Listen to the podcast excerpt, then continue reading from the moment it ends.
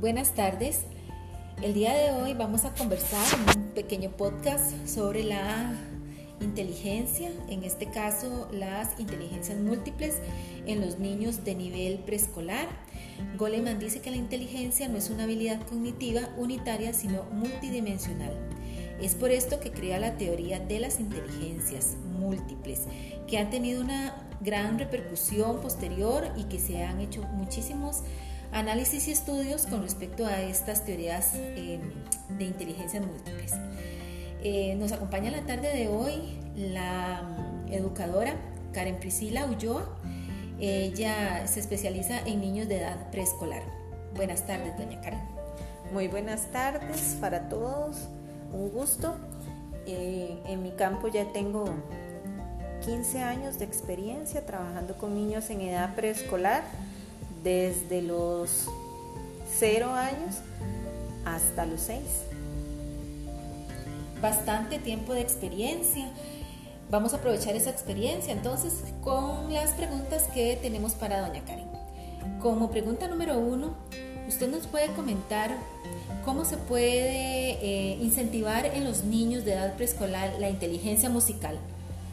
Bueno, la inteligencia musical es muy, es una de las que más estimulamos durante todo, toda la jornada laboral porque iniciamos en nuestra actividad inicial, la matutina, con canciones. Empezamos a enseñarles a los chicos a cantar, a seguir el ritmo de todo, empezando desde el saludo, las indicaciones, las instrucciones, la despedida. Ah, bueno, entonces aquí también aplican la inteligencia kinestésica que es la que se utiliza para el movimiento de todo tu cuerpo, para la coordinación y etcétera, ¿verdad? La aplican entonces también aquí.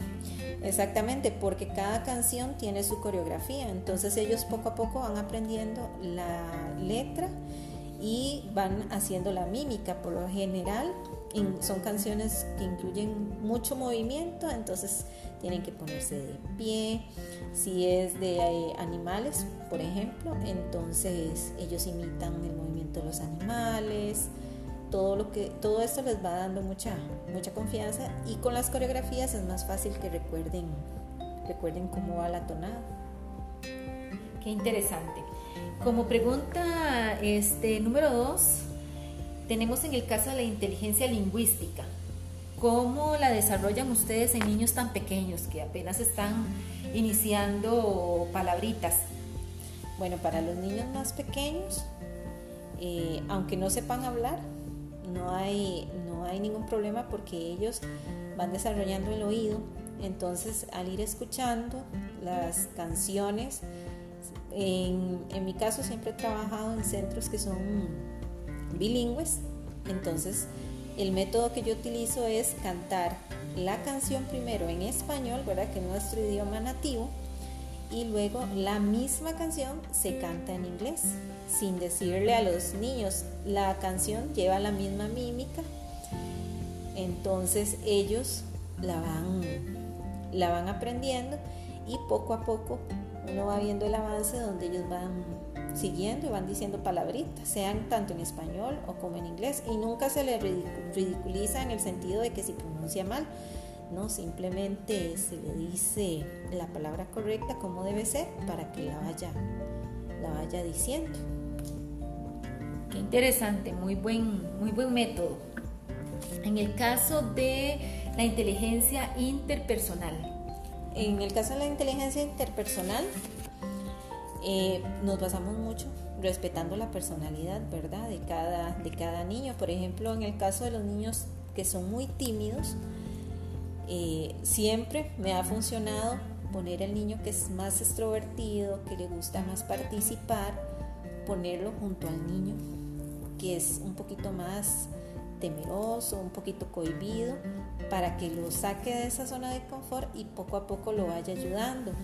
Cuando es el momento de participar en el círculo, por decir algo, en la, parte de desarrollo del tema de clase, entonces se pone a pedir la opinión de los niños más, más dispuestos, ¿verdad?, a, dar su opinión primero y luego los niños más, más tímidos y poco a poco ellos van generando confianza en sí mismos y van participando. Luego lo sorprenden a uno porque ya ellos quieren levantar la mano y dar su opinión.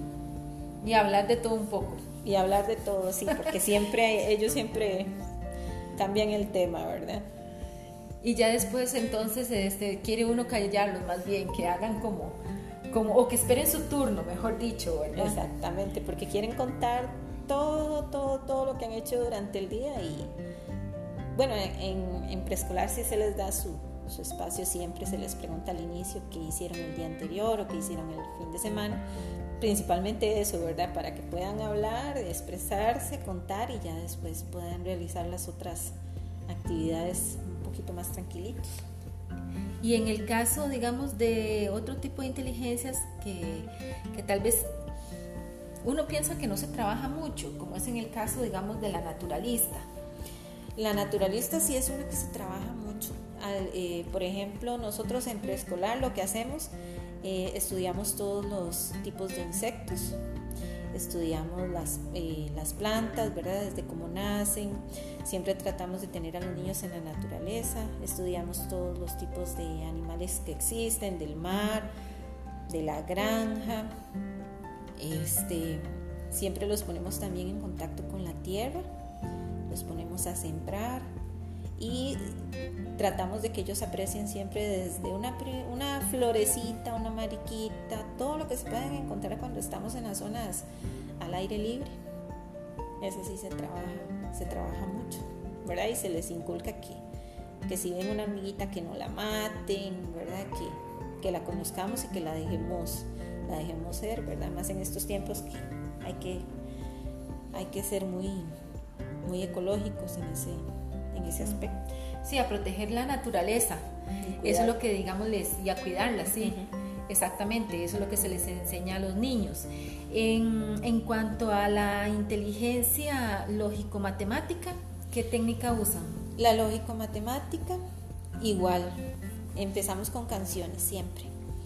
Eh, empezamos eh, con la memoria, repetir, por ejemplo, canciones de los números para que vayan contando. Y después lo trabajamos con los materiales de clase. Son juegos que aunque ellos estén jugando, los ayudan a, ir aprendiendo a contar, aprendiendo a sumar. Por ejemplo, a la hora de pasar la lista, la asistencia, este, siempre se le pregunta a los niños cuántas mujercitas llegaron, cuántos varoncitos, y entonces se les pregunta, hoy hay más niños o hay menos niños, así los vamos introduciendo a las operaciones básicas, ¿verdad? Este, también ver la posición de los objetos, cuál tiene, eh, cuál tiene más, cuál tiene menos. Todo va como muy, muy ligado al juego. Sí, al juego y al canto, ¿verdad? Me parece ah, como, que, como que la música los atrae mucho a ellos y entonces eh, los hace que estén atentos a lo que van a realizar, a la actividad que van a realizar ese día, en ese momento. Eso es lo que yo trato de hacer, cantarles todo, toda la jornada de trabajo me paso cantando y siempre canciones con mucho movimiento, pegajosas y este que se les vayan que se les vayan como quien dicen, ¿verdad? pegando y Luego ellos solitos, por medio de la canción, van, van haciendo operaciones, trabajos, diferentes acciones, resuelven sus problemas y, no se dan cuenta, ¿verdad? Doña Karen, y quisiera que nos comentara si le ha correspondido a usted tener la experiencia de tener un niño que usted eh, observa que sobresale del resto. Porque, o que uno puede decir, mira, este chico es mucho más inteligente que el resto. ¿Cómo hacen en ese caso con ese tipo de niños para que no se aburran con las actividades que realizan todo el, resto de, la clase? Bueno, un, año tuve un niño que ya sabía leer, ¿verdad? Entonces al saber leer, para él era un poco cansado eh, estar, digamos, eh, adelante adelante de sus compañeros. Entonces, lo que nosotros hacemos es un diagnóstico, hacemos un diagnóstico inicial y nos basamos en la observación. En el diagnóstico les vemos todas las áreas ¿verdad? Este, las áreas de desarrollo, por ejemplo, eh, cómo está en la motora fina, la motora gruesa, cómo está a nivel emocional. Eh, ahí vamos experimentando, haciendo pequeños pequeños este, como examencitos, no son examencitos, pero pequeñas pruebas para ver en qué área ese niño está fallando. Entonces, por ejemplo, sí, el niño sabía leer, pero este, por ejemplo, su motora fina y su motora gruesa no las había desarrollado. Entonces, él todo lo que era pintar, recortar, amasar, le, costaba mucho. Entonces, uno lo que hace es enfocarse en las partes que él se encuentra un poquito flojito, débil, tratar de nivelarlos con lo demás. Fortalecerlo. Fortalecerlo, exactamente, para que ya llegue a un, a un cierto nivel y algo que a mí me sirvió mucho era ponerlo de ayudante. Entonces era el ayudante de la maestra y él a los niños que estaban un poquito rezagaditos, era el que más me, me ayudaba. Ah, muy buena, muy buena opción. Ya para cerrar este primer podcast, que es el primero de una serie de 10 que vamos a, a estarles compartiendo a los escuchas, eh, ¿qué recomendaciones podría darnos usted para desarrollar las inteligencias múltiples, no solo en los niños que, inician, digamos, su experiencia escolar, en preescolar, marca el término decirlo, sino, digamos, en todos aquellos niños pues, pequeñitos que tenemos en casa. Bueno, lo primero, la primera recomendación es dejarlo ser. El niño por naturaleza le gusta descubrir, le gusta aprender, no limitarlo, sino más bien eh, aprender a observar y eh, irlo, irlo guiando en el sentido de que, por ejemplo, si él tiene algún tipo de, interés en cierto tema, eh, ayudarlo a explotar, llegar más allá, investigar con él, darle datos nuevos de sus temas de interés. Muy importante también este, enfocarlos tal vez en algún deporte igualmente que les llame la atención en alguna actividad física para que vayan fortaleciendo, no solamente físicamente, sino que eh, vayan aprendiendo disciplina, vayan teniendo una mejor confianza en ellos mismos, ¿verdad? Y ahí poco a poco se les va trabajando la, autoestima y, no, no, reprimirlos, tener siempre presente que lo que se dice, lo que se les dice a un, a un niño, lo va a marcar. Entonces ojalá siempre reforzarle todo en positivo y si tiene alguna dificultad, este, ayudarlo.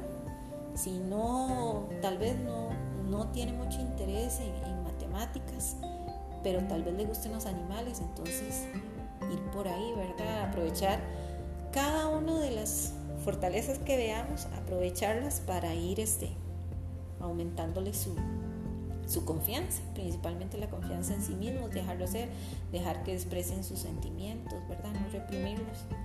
Básicamente siento que eso es como lo, principal. Muchísimas gracias, doña Karen, y muchísimas gracias a nuestros queridos escuchas. Eh, esperen el próximo podcast con temas tan interesantes como este. Muchas gracias y buenas tardes. Buenas tardes.